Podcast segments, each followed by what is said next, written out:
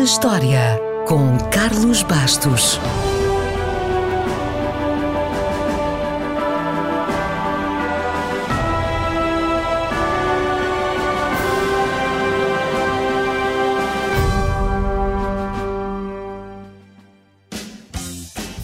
A Exposição Universal de 1904 decorreu em St. Louis, nos Estados Unidos, em conjunto com os terceiros Jogos Olímpicos da Era Moderna. Hoje vamos falar desta exposição, mas fica só aqui uma nota em relação a esses Jogos Olímpicos. Com toda aquela festa à volta, os Jogos prolongaram-se durante cinco meses e, indignado com a situação, que era uma repetição basicamente da mesma desorganização que tinha acontecido quatro anos antes em Paris, Pierre de Coubertin, o pai dos Jogos, mesmo recebendo uma carta do presidente Theodore Roosevelt, recusou-se a comparecer e ficou na Europa. Mas falamos então da Exposição Universal de 1904 e do Sr. Charles Manches, que ficou para a história porque neste dia inventou o primeiro cone para gelados. Bem, inventou é uma maneira de dizer, mas lá ficou com a fama, ficou. Charles Manches tinha um stand de gelados na feira e os gelados deviam ser bons, porque ele quase não conseguia dar conta de tantos clientes. Também é bom recordar que era verão e o gelado ainda era praticamente uma novidade. Mas pronto, o senhor tinha longas filas à espera de serem atendidas, estava a ficar sem pratos e não estava a fazer tanto dinheiro como podia. Então, desesperado por uma solução, virou-se para o stand do lado, que estava ocupado por um vendedor de waffles. Foi falar com ele para ver se criava um prato ou qualquer outro suporte para pôr as bolas de gelados e assim ganhavam dinheiro os dois.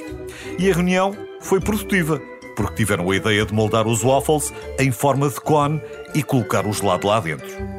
Há quem diga também que a ideia de enrolar o gelado naquela espécie de bolacha foi da namorada de Charles, que se inspirou num ramo de flores que tinha acabado de receber e que vinha enrolado num cone de papel. É possível. Não sabemos. Às vezes é difícil separar a lenda da realidade. Mas o que sabemos é que foi um sucesso. Agora era possível andar a passear de gelado na mão, sem pingar, e no fim ainda se podia comer a embalagem.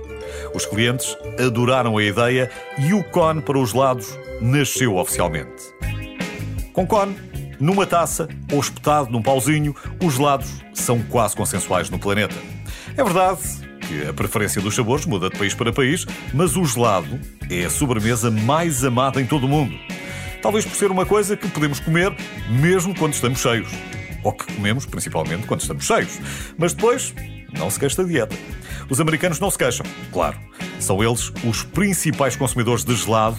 Em média, cada americano consome 48 litros de gelado por ano. Na Europa, o consumo é mais baixo, mas atenção, os gelados são mais populares entre as crianças até aos 12 anos. Aqui não há grande novidade, a novidade vem a seguir. São muito populares entre os adultos com mais de 45 anos. Confirma esta teoria?